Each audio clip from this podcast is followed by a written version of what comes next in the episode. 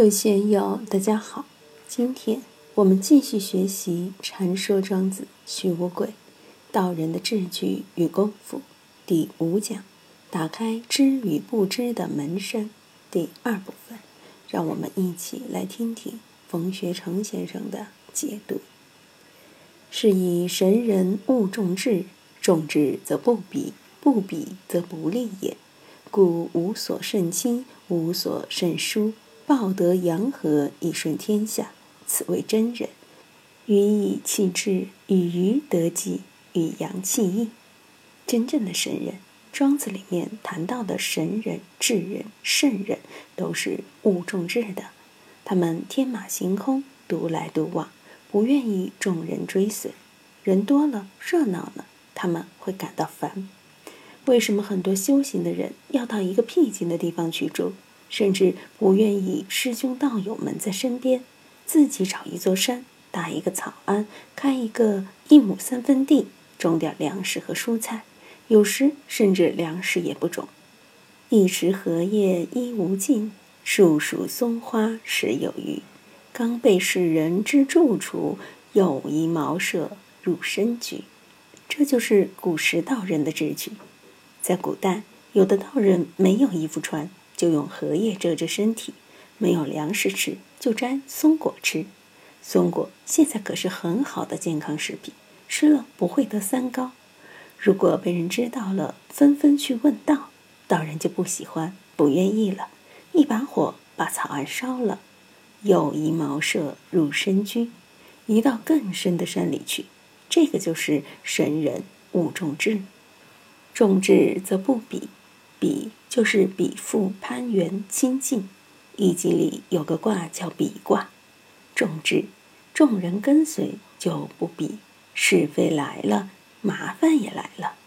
俗话说：“人上一百，形形色色。”一个和尚挑水吃，两个和尚抬水吃，三个和尚没水吃。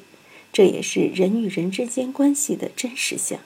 人与人打交道。人少好干事，人多意见多，是非也多，经常是议而不决。在道上行，更要避免这样的麻烦事。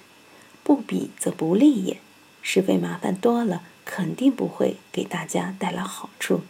所以，真正的神人智人是无所胜亲，无所胜疏的。他们不会特别对某些人好。也不会特别排斥某些人，不会刻意去和谁打交道，也不会刻意不和谁打交道。俗话说：“淡淡相交得久长，君子之交淡若水。”应该有这样的风范，相交才能得长久。如果牵涉到利害关系，牵涉到情感，麻烦也就来了。所以说，爱有多深，恨就有多深。成为你仇人的，肯定以前和你的关系很近。非常体，一旦利害相左，最亲的人就变成了最恨的人。套用一句话来说，就是没有无缘无故的爱，也没有无缘无故的恨。真正刻骨铭心的仇人，绝对是你以前最亲密的人，感情最好的人。如果没有很深的感情，没有很深的关系，不容易成为刻骨铭心的仇人。无所甚亲，无所生疏，要把这句话。当做我们的处事原则。用孔夫子的话来说，君子和而不同。君子并不是要和什么人去比附，天天黏黏糊糊的在一块儿，这样会带来麻烦的。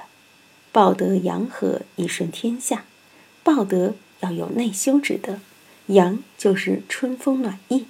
我经常讲，阳喜神，养和气，就是阳和。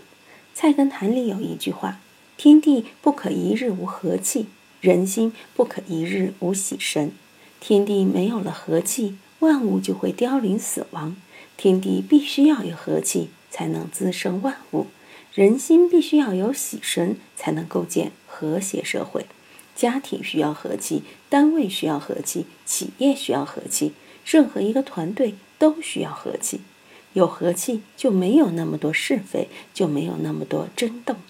有的人喜气洋洋，大家见了都愿意亲近，因为他有喜神，有喜气；有的人晦气太重，别人一见就想和他拉开距离，不敢和他接近，因为他麻烦很多，不知道哪天就会把自己扯到是非圈子里了。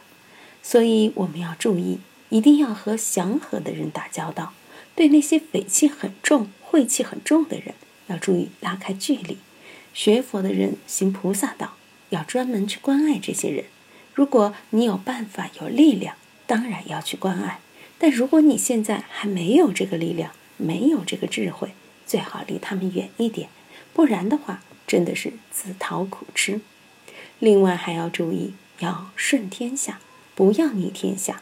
和光同尘来料理事情的，才叫真人。鱼以气滞，鱼鱼得计，于阳气溢。俗话说：“人为财死，鸟为食亡。”对于蚂蚁来说，可以为了一点心气而打得一塌糊涂。唐传奇里有《南柯太守传》一篇。讲的是某一天，淳于棼先生在大槐树下做了一个梦，梦见皇宫里来人宣他去当驸马，他就坐上马车，很骄傲的去了。皇上见了，把公主嫁给他，让他去当太守，既是驸马，又是封疆大吏，历经了很多事情，好不风光。不久，公主病死，皇上遣使送她回归故里。进入家门，他忽然梦醒，但梦境。仍历历在目，他不甘心，四处寻找，发现槐树下有个洞穴，但见群蚁隐居其中，积土壤，以为城郭台殿之状，与梦中所见相符，才知道这是南柯一梦，就是毛主席所说的“蚂蚁圆怀跨大国”。这里的“予以气质”是隐喻，道家学说讲究的是绝圣弃智。我们面对蚂蚁般的众生，要弃智，弃什么智？去掉自己的智慧的山气，不要去贪智慧，不然就会引来蚂蚁们的围剿。于鱼得计，庄子在大宗师里讲到：泉河鱼相与处于陆，相许以诗，相濡以沫，不如相忘于江湖。大家都老夫老妻了，恩恩爱爱，遇见困难了。相濡以沫，以便互相关爱；鱼鱼得计，但要合于智道，用不着那么黏黏糊糊的相濡以沫，没有必要。应该相忘于江湖，内不见己，外不见人，才叫相忘于江湖。作为鱼来说，不要天天念叨着江湖。鱼在江湖里游，哪里知道什么叫江湖呀？只有把它们从水里捞出来，才知道什么是江湖。于阳气溢，作为羊来说，就不要发山气。羊有山气，狼来了，老虎也来了，苍蝇、蚊子、蚂蚁等全都来了，这是最可怜的。人类饲养羊，也是为了它的毛，为了它的肉。如果羊没有这个膻味，没有这个美味，就没有这么多麻烦了。大家喜欢吃小肥羊，如果再加条鱼进去，味道就更鲜美，因为羊肉很鲜美。很养人，所以羊总是被屠宰。如果羊肉吃起来是苦的、涩的、难以下咽，谁会去吃呀？当然不会去吃了，羊也就不会被屠宰。